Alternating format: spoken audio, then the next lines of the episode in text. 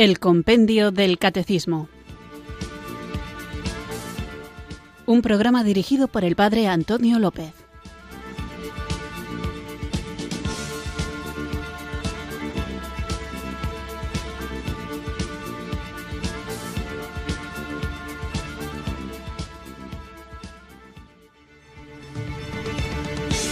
Buenas tardes, queridos oyentes de Radio María. Recibido un cariñoso saludo desde Irurzun, en Navarra, quienes sintonizáis una tarde más esta radio que cambia vidas, esta emisora de la Virgen, Radio María, para escuchar nuestro programa El Compendio del Catecismo, un programa diario de formación en esta emisora de la Virgen en el que vamos recorriendo las distintas preguntas y respuestas que nos ofrece el Compendio del Catecismo alguna vez comentando con oyentes de Radio María, a veces también en persona, no solamente a través del WhatsApp, del correo electrónico o de las llamadas telefónicas, sino con gente que conozco personalmente que escucha este programa y os agradezco a todos que lo hagáis, suelen hacer comentarios del tipo hay preguntas que me interesan más que otras o hay temas que son más interesantes que otros y evidentemente cada uno tenemos nuestra sensibilidad y algunos aspectos del compendio del catecismo nos pueden resultar más interesantes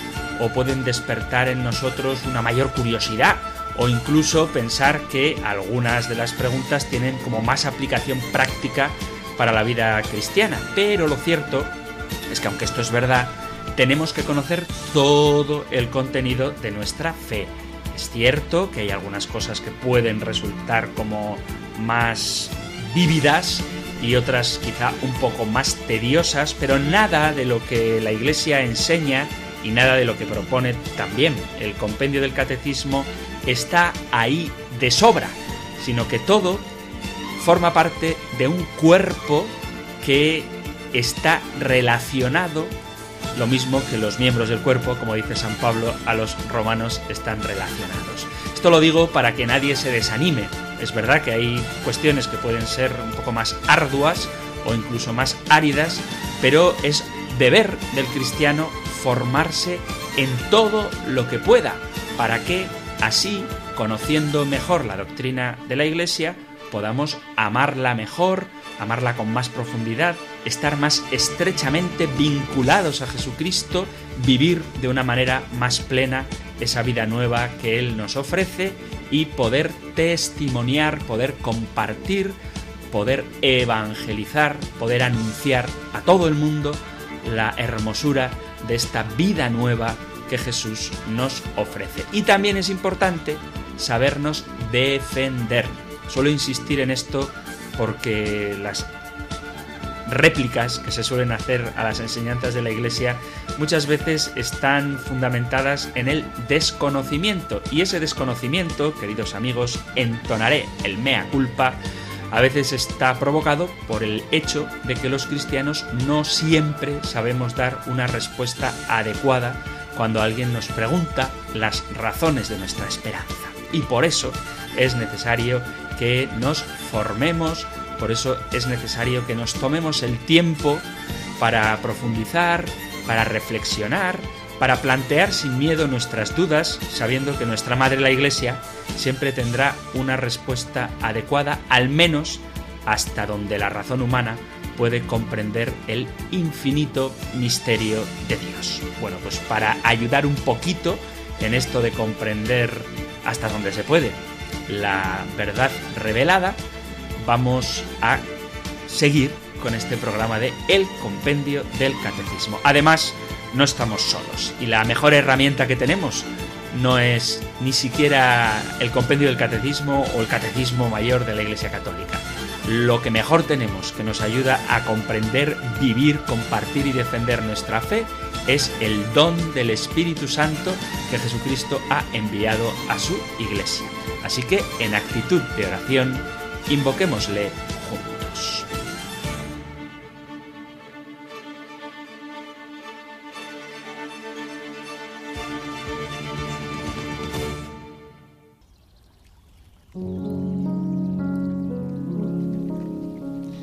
Ven Espíritu Santo, porque a veces no entiendo qué sentido tienen las cosas que me pasan y otras veces no sé para qué estoy viviendo. Ilumina cada momento con tu presencia para que pueda descubrir qué me quieres enseñar, para que sepa valorar cada momento y pueda vivir con ganas. Espíritu Santo, llena de claridad todo lo que hoy me toque vivir, cada una de mis experiencias, para que pueda reconocer la importancia de cada cosa y me entregue de corazón en cada instante. No dejes que haya momentos vacíos, oscuros, sin sentido. No dejes que mi vida se me vaya escapando sin vivirla a fondo. Hazte presente en cada momento de esta jornada para que sienta que vale la pena estar en este mundo. Ven, Espíritu Santo. Amén.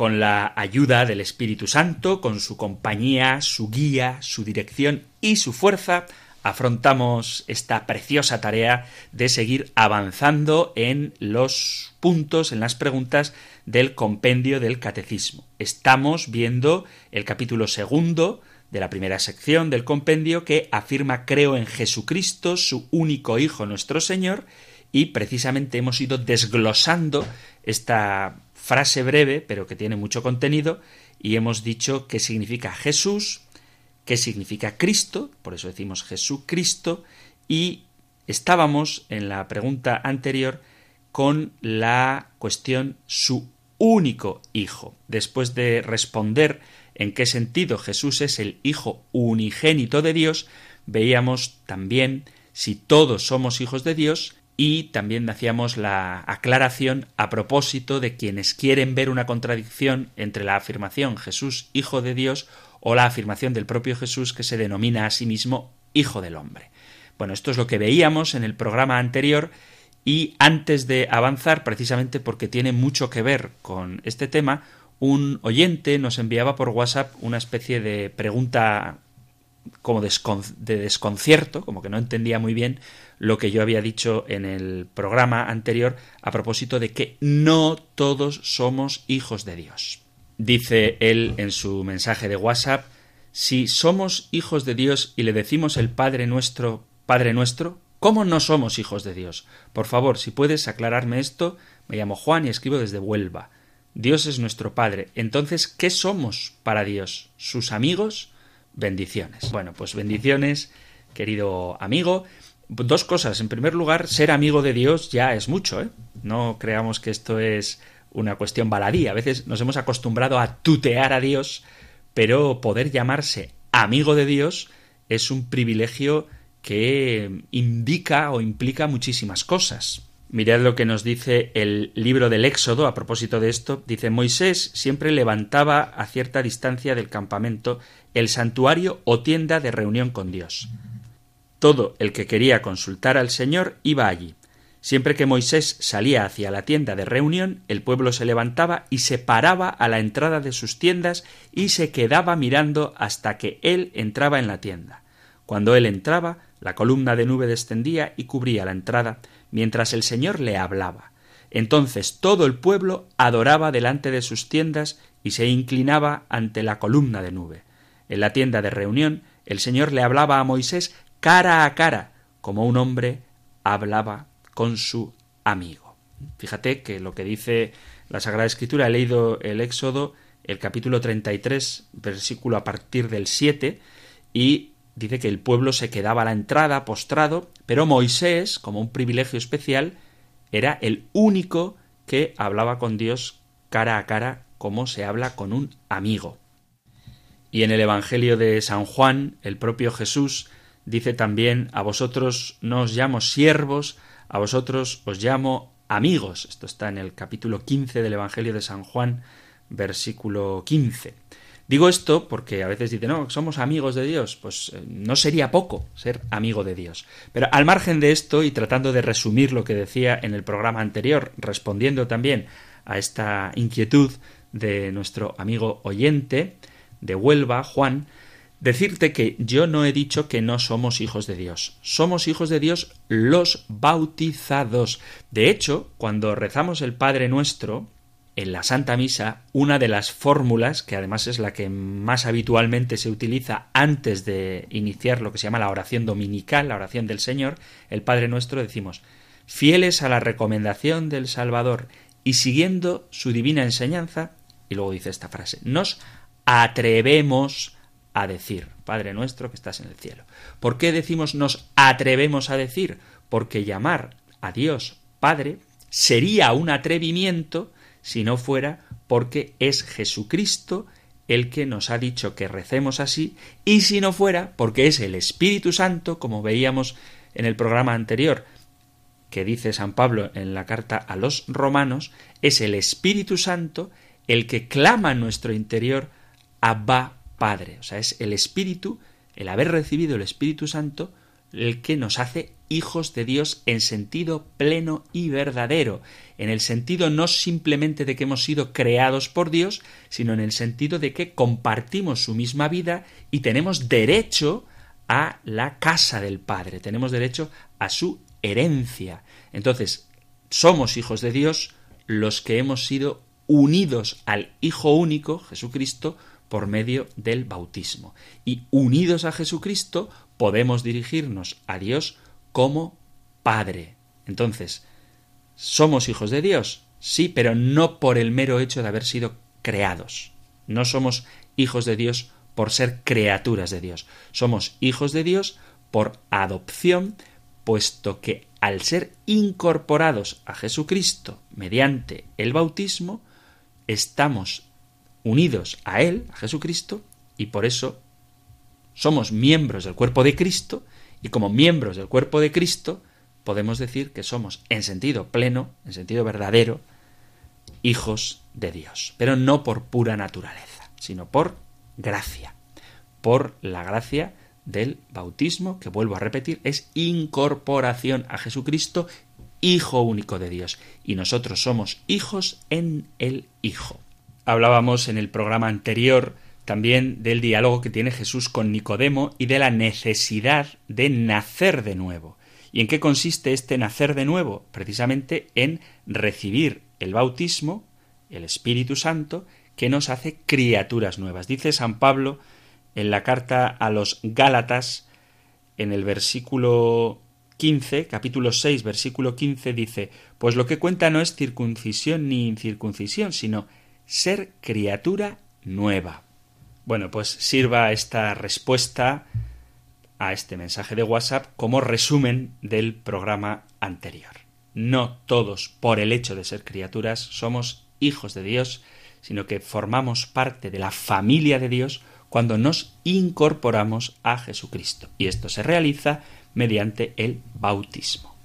Bueno, pues vamos allá con una nueva pregunta esta la podéis encontrar en el Catecismo Mayor en los puntos 446 al 451 y en el 455. Nosotros escuchamos ahora la pregunta número 84 del compendio del Catecismo.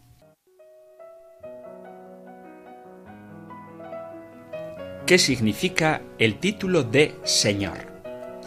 En la Biblia, el título de Señor designa ordinariamente al Dios soberano. Jesús se lo atribuye a sí mismo y revela su soberanía divina mediante su poder sobre la naturaleza, sobre los demonios, sobre el pecado y sobre la muerte, y sobre todo con su resurrección. Las primeras confesiones de fe cristiana proclaman que el poder, el honor y la gloria que se deben a Dios Padre se le deben también a Jesús. Dios le ha dado el nombre sobre todo nombre. Él es el Señor del mundo y de la historia, el único a quien el hombre debe someter de modo absoluto su propia libertad personal. Para comprender bien esta pregunta número 84, ¿qué significa el título de Señor? Os remito, queridos oyentes, a otro de los programas que tuvimos que tratábamos la pregunta número 38. En la primera parte, la primera sección del compendio del catecismo, en la parte sobre creo en Dios Padre Todopoderoso, Creador del cielo y de la tierra, Después de afirmar que profesamos un solo Dios, la pregunta 38 formula así. ¿Con qué nombre se revela Dios? ¿Con qué nombre se revela Dios? Y la respuesta de esta pregunta 38 es Dios se revela a Moisés como el Dios vivo. Yo soy el Dios de tus padres, el Dios de Abraham, el Dios de Isaac y el Dios de Jacob. Al mismo Moisés, Dios le revela su nombre misterioso, Yo soy el que soy. El nombre inefable de Dios, ya en los tiempos del Antiguo Testamento, fue sustituido por la palabra Señor. De este modo, en el Nuevo Testamento, Jesús, llamado el Señor, aparece como verdadero Dios. No quiero repetir todo lo que dijimos en esta pregunta número 38. Os remito a los podcasts que podéis encontrar en la página web de Radio María o en la aplicación de teléfono móvil y buscáis ahí la pregunta número 38. Pero sí que os recuerdo que la palabra Yahvé era impronunciable y por tanto no se usaba. Cuando Dios habló a Moisés en la zarza ardiente y Moisés le pregunta su nombre, Dios revela el nombre, el tetragramaton. Acordaos que tuvimos también una afirmación si se debe decir Yahvé o Jehová, y yo defiendo que ha de decirse Yahvé. Bueno, pues Dios revela su nombre, Yahvé, esas cuatro letras sagradas, Y, H, W, H, que se puede traducir como yo soy el que soy o yo soy, y Dios se manifiesta como aquel que es completamente idéntico a sí mismo, inalterable y eterno. Pero por respeto, los judíos evitan mencionar este nombre de Yahvé, y allí donde el texto bíblico del Antiguo Testamento escribe la palabra Yahvé, los judíos leían, y todavía hasta hoy lo hacen, leían Adonai, que se traduce Señor. De esta manera evitan el peligro de utilizar el nombre de Yahvé en vano, pero se refieren a Dios como el Señor. Y por eso es tan importante que a Jesús se le llame el Señor, porque en las escrituras del Nuevo Testamento no encontraréis nunca la palabra ni Yahvé, ni Jehová, ni nada parecido. La forma con la que se denomina a Dios en la Biblia del Nuevo Testamento y también en la Biblia de los 70 es la palabra Adonai en el Antiguo Testamento, Señor en el Nuevo Testamento. Es decir, que cuando se sustituye Yahvé por Adonai y se traduce ese Adonai al griego, la palabra Adonai es Señor. Y siempre que se afirma que Jesús es el Señor, se está afirmando que Jesús es Dios. Y esto de que Jesús se reconoce a sí mismo como el Señor, indicando que se reconoce a sí mismo como Dios, aparece en varios pasajes de la Sagrada Escritura. Ya tendremos ocasión pronto de hablar de si Jesús es verdaderamente Dios, la respuesta es que sí, pero adelanto un poco esta conciencia precisamente, esta conciencia de Jesús, de su divinidad, precisamente para dejar claro que Él es el Señor y que a Él, como dice el compendio del Catecismo, se le debe someter de modo absoluto todo, incluso la propia libertad personal. A Él, a Jesús, se le ha dado el nombre sobre todo nombre. ¿Cuál es ese nombre? Pues el nombre de Señor porque Él es verdaderamente el Señor. Mirad lo que dice Jesús de sí mismo, donde manifiesta que tiene conciencia de que es el Señor. Leo capítulo quinto del Evangelio de San Juan desde el versículo 17. Bueno, leo el 16 para que cojamos un poco de contexto. Dice Evangelio de San Juan capítulo 5 versículo 16, Por esto los judíos perseguían a Jesús, porque hacía tales cosas en sábado. Jesús les dijo Mi Padre sigue actuando y yo también actúo. Por eso los judíos tenían más ganas de matarlo, porque no sólo quebrantaba el sábado, sino también llamaba a Dios Padre suyo, haciéndose igual a Dios. Dice Jesús, versículo 44 del capítulo 12 de San Juan, el que cree en mí no cree en mí, sino en el que me ha enviado, y el que me ve a mí, ve al que me ha enviado.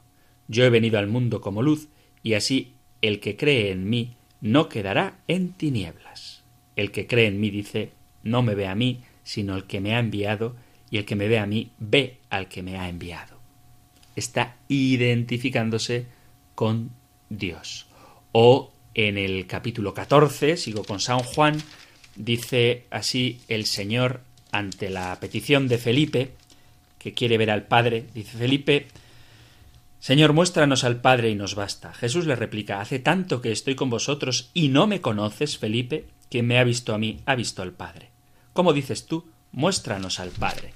¿No crees que yo estoy en el Padre y el Padre en mí? Lo que os digo no lo hablo por cuenta propia. El Padre que permanece en mí, él mismo hace las obras. Y Jesús se reconoce como el Señor cuando, después de lavar los pies a sus discípulos, les dice, cuando acabó de lavarles los pies, tomó el manto, se lo puso otra vez y les dijo, ¿comprendéis lo que he hecho con vosotros? Vosotros me llamáis el Maestro y el Señor, y decís bien, porque lo soy. Pues si yo, el Maestro y el Señor, os he lavado los pies, también vosotros debéis lavaros los pies unos a otros. Además manifiesta su señorío cuando él afirma que es el que da la vida. Todo aquel que está sin Cristo, de alguna manera está muerto, pero Jesús puede levantar a los muertos y darles vida. Dice en el capítulo 5 del Evangelio de San Juan, versículo 21, dice, porque así como el Padre levanta a los muertos y les da vida, asimismo el Hijo también da vida a los que Él quiere. Y de hecho esta afirmación el propio Jesús la expresa de manera particular en las tres resurrecciones que aparecen en los Evangelios. La resurrección del hijo de la viuda de Naín, que podéis leer en el capítulo séptimo del Evangelio de San Lucas, en los versículos del 11 al 17, no lo leo para no pasar mucho tiempo ahora con esto, pero Vemos como Jesús efectivamente, como dice en el Evangelio de San Juan, da vida a los que quiere. Lo vemos también en el episodio de la resurrección de la hija de Jairo, que encontráis en el Evangelio de San Marcos, en el capítulo quinto, a partir del versículo 21, y la resurrección de su amigo Lázaro, que encontramos en el capítulo 11 del Evangelio de San Juan. Así que ¿quién puede dar la vida sino el Señor, el dueño de la vida? Pues esto es Jesucristo, el Señor. Además, el propio Jesús se declara, y esto también es muy significativo, se declara el juez de los hombres. El juicio ha sido entregado al Hijo, y todos estaremos frente al tribunal de Cristo. Dice así San Pablo en la segunda carta a los Corintios capítulo 5 versículo 10. Dice segunda Corintios 5 10.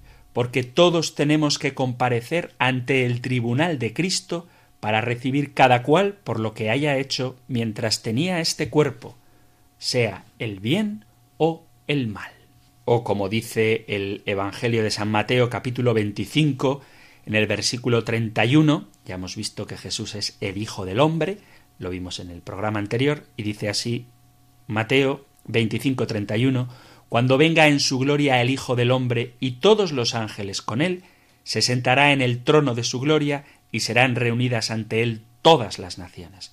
Él separará a unos de otros como un pastor separa las ovejas de las cabras, y pondrá las ovejas a su derecha y las cabras a su izquierda. Entonces dirá el rey a los de su derecha, venid benditos de mi Padre.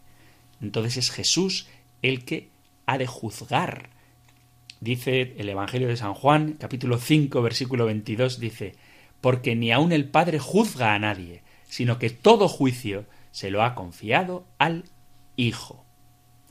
Y el mismo Jesús, el Señor, es el que determina el destino de los hombres, la vida eterna está en Él y la vida eterna depende completamente de Él, porque Él es el Señor. Dice también el Evangelio de San Juan, sigo en el capítulo quinto, en verdad os digo, el que oye mi palabra y cree al que me envió, tiene vida eterna y no viene a condenación, sino que ha pasado de la muerte a la vida. Creer en el Señor es lo que nos da vida, creer en Jesucristo, que es el Señor, es lo que nos da vida. Además, el propio Jesús dice que tiene vida en sí mismo, porque como el Padre tiene vida en sí mismo, así también le dio al Hijo tener vida en él mismo, le dio autoridad para ejecutar el juicio, porque Él es el Hijo del hombre. Él es el camino y la verdad y la vida, como leemos en el capítulo 14 del Evangelio de San Juan, Él es el pan de vida, el que viene a mí, nunca tendrá hambre, el que cree en mí, nunca tendrá sed. San Juan capítulo 6, versículo 35, Él es la resurrección y la vida. Esto le dice precisamente en el pasaje de la resurrección de Lázaro, Yo soy la resurrección y la vida, el que cree en mí, aunque haya muerto, vivirá. Capítulo 11, versículo 25 del Evangelio de San Juan. Por lo tanto, vemos cómo Jesús es el Señor. Él es el Dios soberano que tiene poder para dar la vida, tiene poder, incluso, como hemos escuchado en el compendio del catecismo, sobre la naturaleza, y vemos este poder sobre la naturaleza, por ejemplo, en las bodas de Cana, que encontramos en el capítulo 2, versículo a partir del 6 del Evangelio de San Juan. Lo vemos también cuando se realizan las pescas milagrosas. Por ejemplo, la que tenéis en el capítulo quinto del Evangelio de San Lucas. Maestro, por más que hemos bregado toda la noche, no hemos pescado nada, pero en tu nombre echaré las redes, dice San Pedro, y efectivamente se produce una pesca maravillosa. El propio Señor manifiesta su poder sobre la naturaleza cuando calma una tempestad. Mateo 8 nos narra ese episodio donde Jesús calma esa tormenta y la sorpresa de los discípulos les lleva a exclamar ¿quién es este? que hasta los vientos y el mar le obedecen. Vemos su fuerza cuando su fuerza sobre la naturaleza, sobre las leyes físicas, cuando multiplica los panes y los peces, lo vemos cuando camina sobre las aguas, lo vemos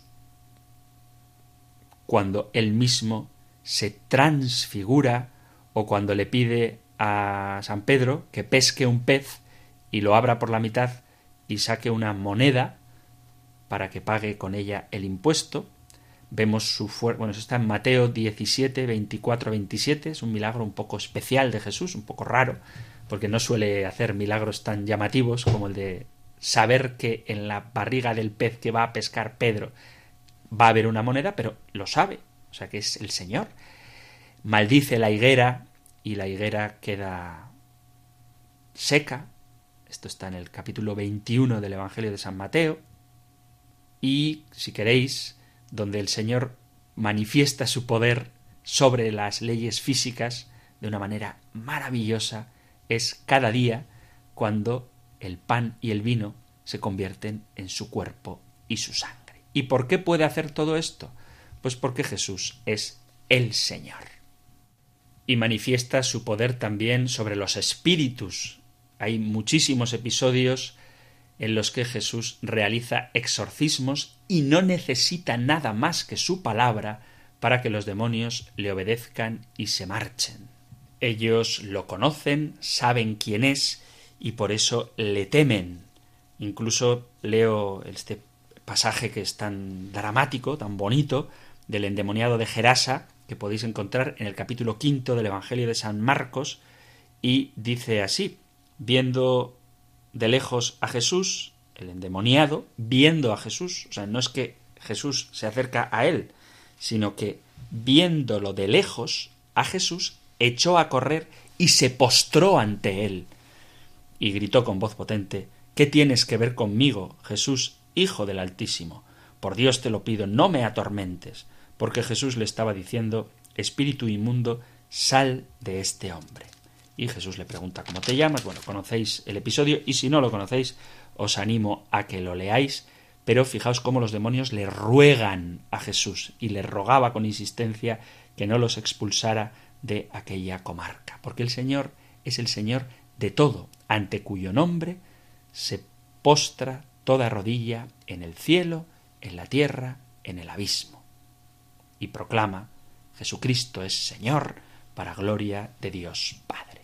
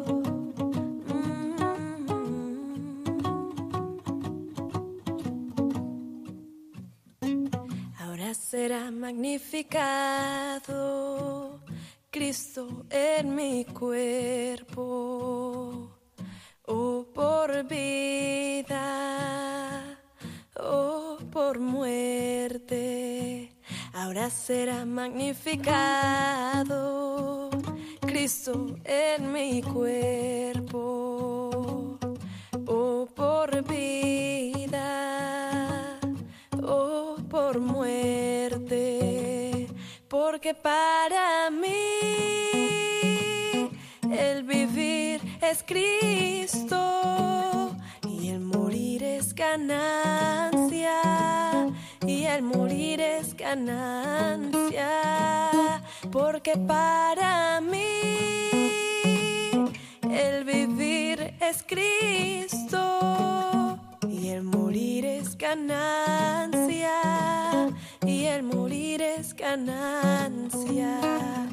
porque ninguno de nosotros vive para sí. Y ninguno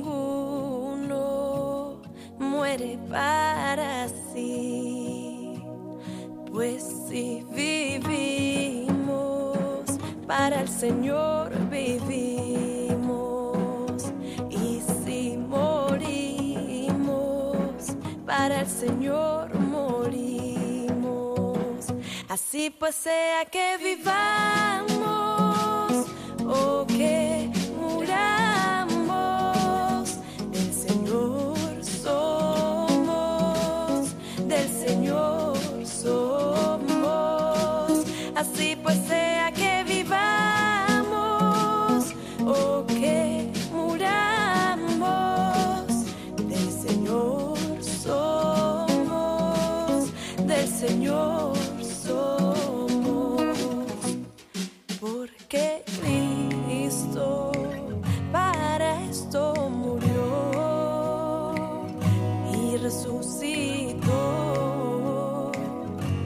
volvió a vivir,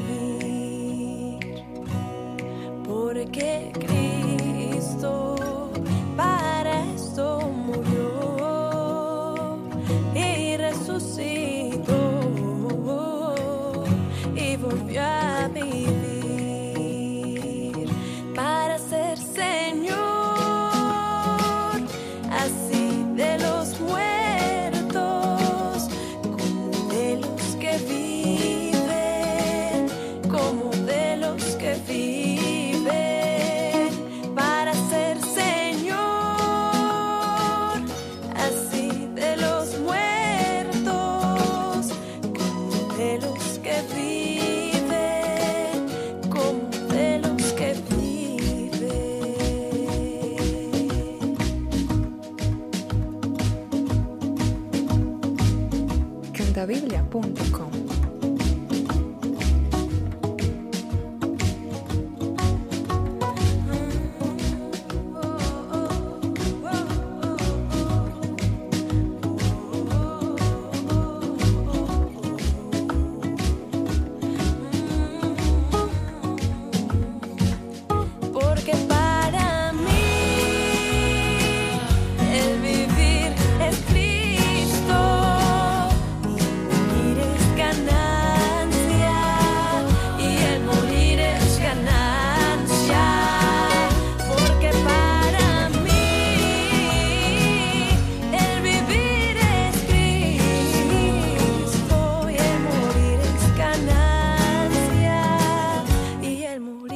ganancia.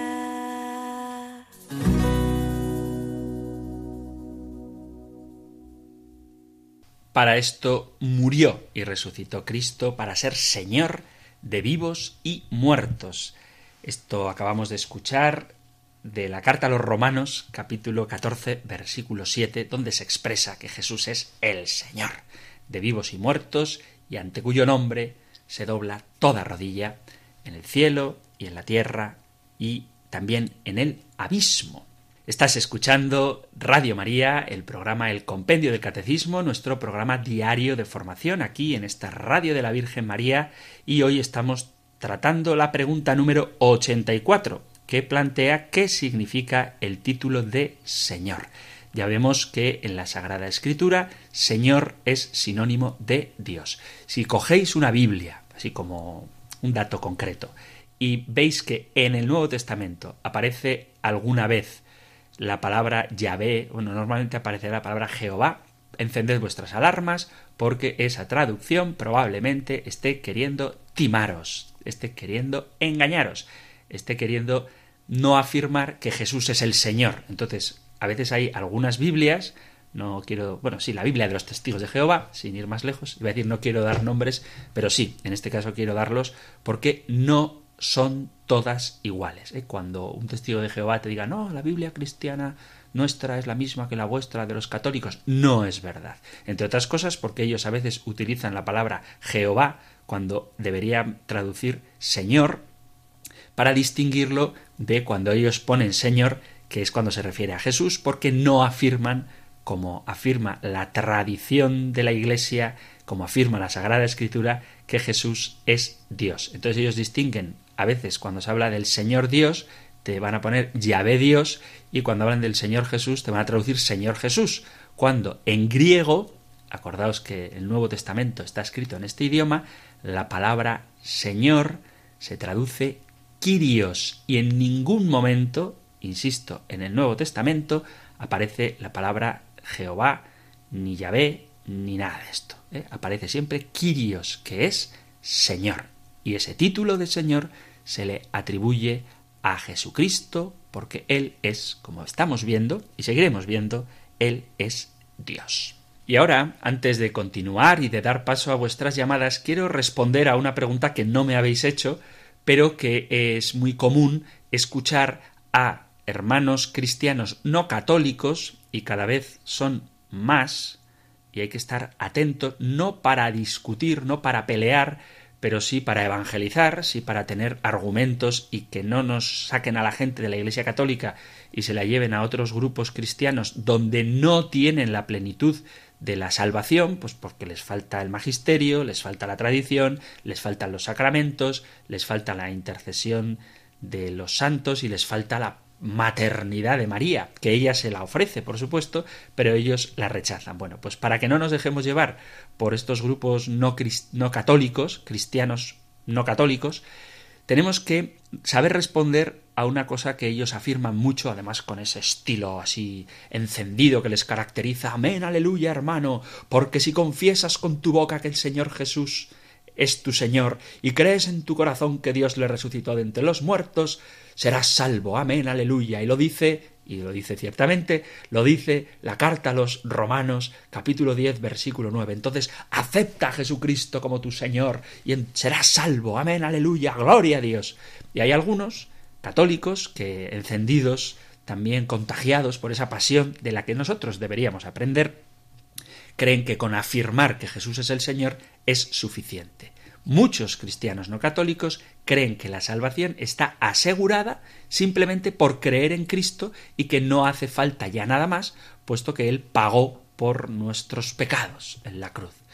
Pero esta enseñanza no es bíblica. ¿Cómo que no? Si acabas de decir que la carta a los romanos afirma eso. Sí, pero nosotros, acordaos de esto, tenemos que leer la Sagrada Escritura en su contexto. Hay que ver qué es lo que dice toda la Biblia sobre el tema de la salvación. En primer lugar, y esto es muy importante este matiz, no dice si confiesas con tu boca que Jesús es el Señor y crees con tu corazón que Dios le resucitó de entre los muertos, estás salvado, sino que dice serás salvo. O sea que en un futuro serás salvo. Y atención, porque creer no es suficiente. Esta frase del apóstol Santiago en la carta suya, la carta de Santiago capítulo 2, ya ha salido alguna vez y es importante tenerla en cuenta. ¿Tú crees que hay un solo Dios? dice Santiago. Haces bien. También los demonios lo creen y tiemblan. Capítulo 2, versículo 19 de la carta de Santiago. Tiemblan por miedo, porque creer no significa necesariamente creer que Dios existe, no significa que uno ya esté salvado, porque ellos, los demonios, creen en Dios, pero no le obedecen. El mismo Jesús en el Evangelio de San Lucas, en el capítulo 6, tiene una frase muy para que la pensemos y la reflexionemos y veamos cómo lo vivimos. Dice, ¿por qué me llamáis Señor, Señor, y no hacéis lo que os digo? Esto está en Lucas 6:46. Y más claro es todavía en el capítulo de San Mateo, capítulo 7, versículo 21, donde dice, No todo el que me diga Señor, Señor entrará en el reino de los cielos, sino el que haga la voluntad de mi Padre Celestial. Muchos me dirán, Señor, Señor, no profetizamos en tu nombre, y en tu nombre expulsamos demonios, y en tu nombre hicimos muchos milagros. Entonces les declararé, jamás os conocí, apartaos de mí, agentes de iniquidad. Ojo, ¿eh? porque hay gente que dice, no, pues en mi comunidad cristiana hemos aceptado a Jesús como el Señor y mira cómo profetizamos y cómo hablamos y hablamos en lenguas. Dice, ¿no profetizamos en tu nombre? Y dirán, y en mi comunidad, en mi asamblea, que hemos recibido a Jesús como Salvador, imponemos las manos y expulsamos los demonios. Y dice, ¿No profetizamos en tu nombre y en tu nombre expulsamos demonios? No, pues en mi asamblea, aleluya, gloria a Dios, hemos aceptado a Jesús como el Señor y Salvador y se obran milagros, aleluya. Y dice, ¿no expulsamos demonios y en tu nombre hicimos muchos milagros? Y entonces les declararé, jamás os conocí. Quiero decir con esto que no nos dejemos deslumbrar por el hecho de que en comunidades fuera de la Iglesia Católica haya profecías, o haya exorcismos o haya muchos milagros, porque esto es lo que dice el Evangelio de San Mateo capítulo 7. Aquel día muchos me dirán, Señor, Señor, ¿no profetizamos en tu nombre, y en tu nombre expulsamos demonios, y en tu nombre hicimos muchos milagros? Y yo les declararé, jamás os conocí, apartaos de mí, agentes de iniquidad. Así que no vale, no vale con confesar a Jesús como tu Señor para salvarte. Dice la Sagrada Escritura que la conversión, la salvación, es un proceso que dura toda la vida, toda la vida. Dice el Evangelio de San Mateo en el capítulo 10, versículo 22, nos advierte Jesús, seréis odiados de todos por causa de mi nombre, pero el que persevere hasta el final, ese se salvará. Tienes que tener fe, tienes que tener obras, pero tienes que mantenerte fiel hasta el fin, porque de ese modo nos salvaremos. San Pablo lo recuerda, que hay que perseverar. Os recuerdo, hermanos, primera carta de Corintios, capítulo 15, versículo primero. Os recuerdo, hermanos, el Evangelio que os prediqué, que habéis recibido y en el cual permanecéis firmes, por el cual sois salvados, si lo guardáis tal y cómo os lo prediqué. Si no, habríais creído en vano. O sea que si uno no permanece firme en el Evangelio tal y como se ha recibido de la tradición, cree en vano. San Pablo nos insta a luchar por nuestra salvación. Dice a Timoteo, vela por ti mismo y por la enseñanza Persevera en estas disposiciones, pues obrando así te salvarás a ti mismo y a los que te escuchen. Por eso es tan importante la enseñanza, la fidelidad a la doctrina. Y para eso tenemos este programa del compendio del catecismo, para que sepamos conocerla. ¿Qué hace falta? Bueno, pues hace falta amar, hace falta realizar las obras de la justicia, hacen falta los sacramentos y hace falta obedecer al Señor. Acordaos que en el juicio, Mateo 25, ya lo hemos leído antes, se nos juzgará porque tuve hambre y me disteis de comer, tuve sed y me disteis de beber, y eso son obras.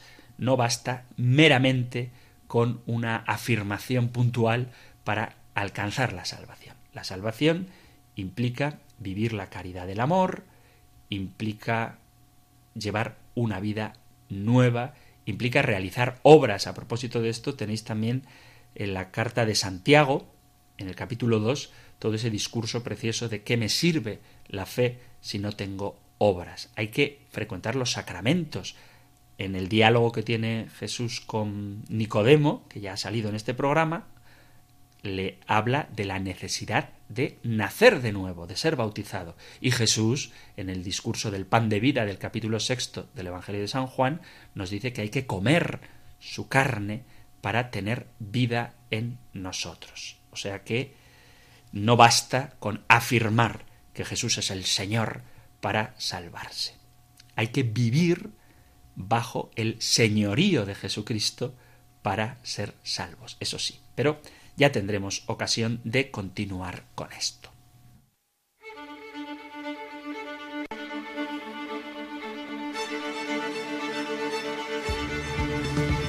Queridos amigos, queridos oyentes de este espacio del compendio del catecismo, llega el momento de poder escucharos, de que podáis entrar en directo para hacer vuestra llamada, vuestra consulta, vuestro testimonio, las dudas, cualquier cosa que queráis compartir es bien recibida podéis hacerlo llamando al 91 005 94 19. 91 005 94 19. Si preferís dejar un mensaje de audio o un texto escrito al WhatsApp, podéis hacerlo en el 668 594 383 668 594 383 o también podéis enviar un correo electrónico a compendio arroba radiomaria.es.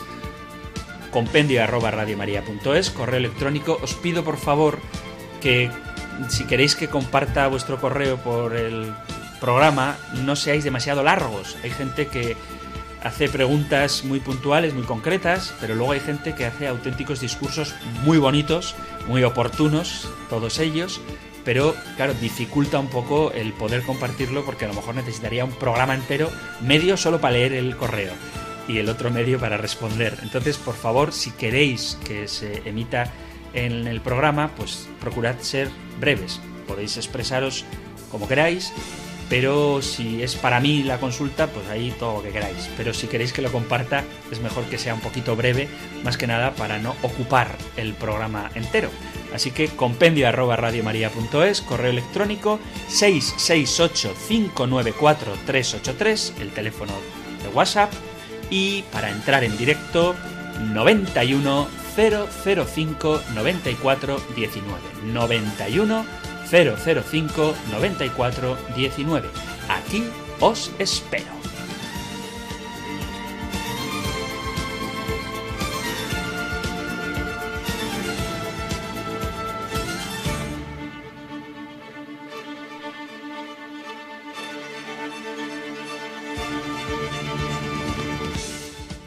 Queridos amigos, queridos oyentes de Radio María, ya tenéis a vuestra disposición el teléfono 91005 9419, 91005 9419 para charlar así brevemente conmigo, con el padre Antonio López, o si preferís enviar un mensaje de WhatsApp podéis hacerlo al 668 594 383 668 594 383 solo para WhatsApp o por último, si vuestra opción es el correo electrónico, podéis enviar vuestros mensajes a compendio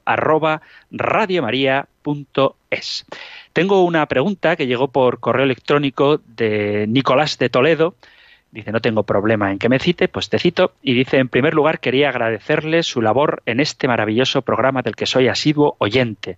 Es una suerte contar con su buen humor y sobre todo su gran capacidad pedagógica, haciéndonos fácil lo que es en esencia complejo. Pues muchísimas gracias, Nicolás, por esta opinión. Y luego pregunta, volviendo sobre el tema del alma, nos dio en el correspondiente programa una definición del alma muy poética pero algo difusa. Más tarde procuró diferenciarla del espíritu, quedando la cuestión algo más clarificada, pero no del todo. Quería rogarle que nos diera una definición del alma más concisa y diferenciándola de otros conceptos de interioridad como el corazón o el espíritu. Bueno, pues muy rápidamente, no recuerdo exactamente cuál fue la definición poética que pude hacer del alma, pero el alma es sencillamente el principio espiritual en el hombre. O sea, no somos puramente materia, sino que tenemos también espíritu. Y en sentido estricto, alma y espíritu son lo mismo, pero a veces cuando se habla del alma de las cosas o del alma de los animales, pues por distinguir un poco esta realidad, hablamos de espíritu, que el espíritu sería lo mismo que el cuerpo nos pone en contacto con las realidades materiales, el espíritu o el alma, que serían sinónimos en este caso, nos ponen en contacto con las realidades espirituales, con las realidades divinas. Es la parte espiritual del hombre. Bueno, te contesto así rápidamente porque vamos a Aranjuez a saludar a nuestra amiga y oyente Luz Marina. Muy buenas tardes, Luz. Hola, buenas tardes. Eh, mi pregunta eh, sería por qué eh, eh, en, la, en la iglesia, cuando vamos a recibir el cuerpo y la sangre de Cristo, llevamos tantos años, ya no por la pandemia, sino tantos años, sin recibir las dos especies sacramentales. Cuando Cristo decía el que beba, el que coma de este cuerpo y beba de esta sangre, eh, mm, pues tendrán vida eterna. Y es algo que yo no entiendo por qué la Iglesia se conformó solo con, con la especie sacramental del cuerpo y lo dejan en representación. Ahora en la pandemia, pues eh, tendría una explicación, pero son muchos años. Y yo me acuerdo cuando se mojaba la hostia consagrada, eh, o sea, e incluso en la pandemia pueden mojar la hostia consagrada en el cáliz con la sangre de Cristo y ofrecerla a, a, los a, los fieles. Muy bien. es un don, es un don que, que, sería completo, como así lo, lo especificó Cristo en la última cena.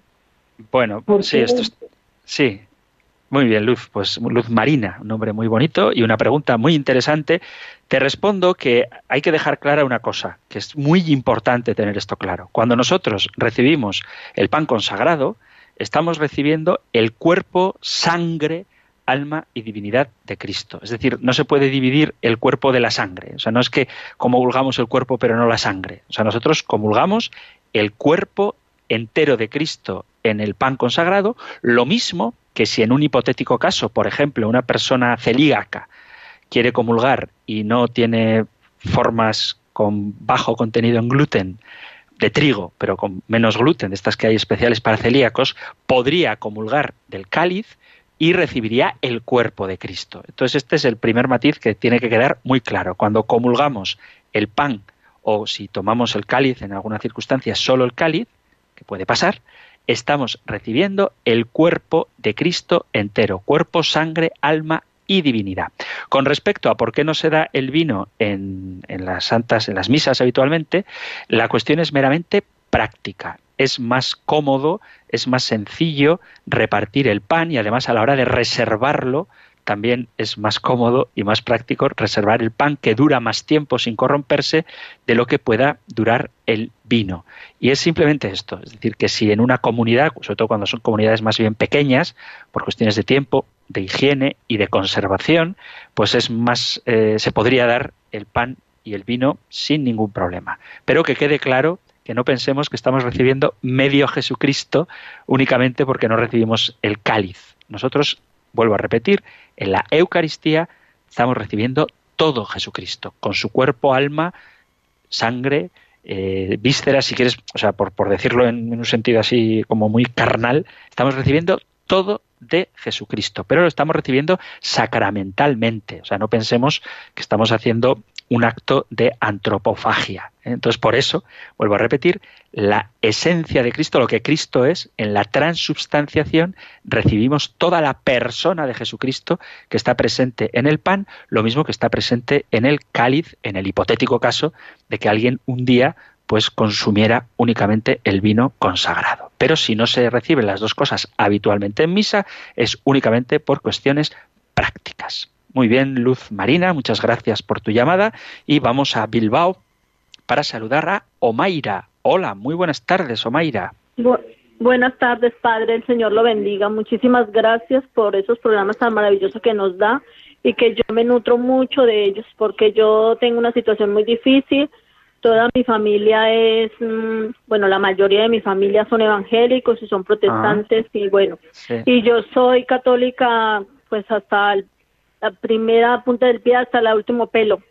Soy practicante también Bendito. y yo Bendito sea Dios. con- sí, entonces claro, yo mantengo muchos problemas con mi tía y con mi madre en especial porque yo tengo santos, vírgenes, tengo Sagrado Corazón en bulto, tengo un altar en mi casa y ellas mantienen muertas de, de la rabia que porque yo mantengo esas cosas que eso son obras del ser humano, que el- que Dios nunca permitió una cosa de estas y que nosotros porque nos dejamos creer de los sacerdotes, entonces a mí me mantienen la cabeza que hasta que yo les le pido perdón a Dios porque a veces ni les cojo el teléfono porque me mandan a decir cosas que no que a mí no me gustan, respeto a la Virgen, respeto a Dios, respeto a tantas cosas y yo quisiera pedirle que me ayude y que el Señor me perdone porque es que a veces mi madre me dice unas cosas tan tristes de todas las cosas que hacen y me Bueno. dice que quite ese altar y todo y me da mucha pena y que a Dios no hay que alumbrarlo porque Él es luz. Y yo sí mamá Él es luz y todo pero también necesita que nosotros le alumbremos que tenemos un altar no no es que no entiendo yo es que no con ella llevo muchos años bregando a luchar con y no quería que me casara por la iglesia ella no estuvo en la boda ni nada porque no quiso mi abuelita se murió y no fueron a la iglesia ni nada entonces eso me tiene con mucha tristeza padre Bueno, Omaira, pues mira, dos, dos cositas eh, muy importantes. En primer lugar, eh, fórmate. Si escuchas el compendio del catecismo y otros tantos, bueno, todos los programas de Radio María, vas a tener una buena formación, que eso es fundamental para saber defender la fe, que muchas veces es atacada por gente que tiene buena voluntad, pero que no tiene buena formación. Entonces, fórmate, sigue escuchando el compendio, el catecismo mayor, y ya digo, casi toda la, toda la, casi no, toda la parrilla de Radio María forma intelectual y espiritualmente, así que te animo a que sigas enganchada a ella. Y con respecto a las imágenes, si te parece, como queda muy poco tiempo, ya volveremos a hablar. Pero dile a tu familia que nosotros no alumbramos a Dios, ese sí que hay que matizarlo un poco, sino que ponemos una luz precisamente para recordarnos que Dios es luz. O sea, Dios no necesita nada, pero nosotros sí le necesitamos. Y lo mismo que uno puede portar la foto de un ser querido porque le trae a la memoria a ese ser querido, cuando nosotros tenemos imágenes de la Virgen o de los santos, sabemos que esa imagen no es Dios, no es Dios, pero que representa, hace presente aquello a que nosotros amamos y por eso queremos que nos todo lo que nos rodea nos recuerde al objeto de nuestro amor. Y por matizar muy rápido, la Sagrada Escritura no prohíbe las imágenes, prohíbe los ídolos. Y de hecho, el propio Señor cuando le pide a Moisés que haga el- la serpiente de bronce o cuando se pide cómo ha de ser el templo, el arca debe llevar querubines, hay un montón de imágenes. Y la primera imagen que Dios ha hecho ha sido el hombre creado a su imagen y semejanza. Habría mucho que decir de esto, mucho ánimo, rezaremos por ti, sigue formándote, preparándote y os doy la bendición del libro de los números que el propio Moisés dejó para los hijos de Israel. El Señor te bendiga y te proteja, el Señor ilumine su rostro sobre ti y te conceda su favor, el Señor te muestre su rostro y te conceda la paz. Muchísimas gracias por estar ahí, gracias por escuchar el compendio y si queréis volveremos a encontrarnos en un próximo programa. Un abrazo.